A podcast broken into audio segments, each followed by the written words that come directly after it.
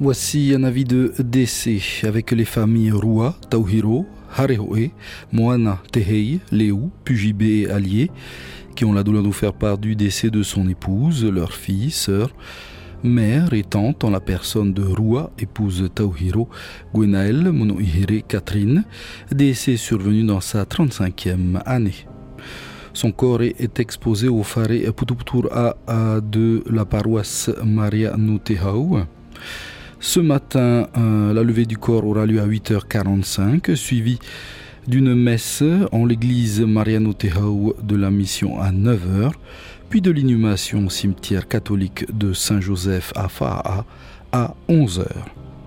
L'équipe de la première se joint à aux personnes touchées par cette disparition. Nos sincères condoléances et que l'Éternel vous garde en sa grande miséricorde.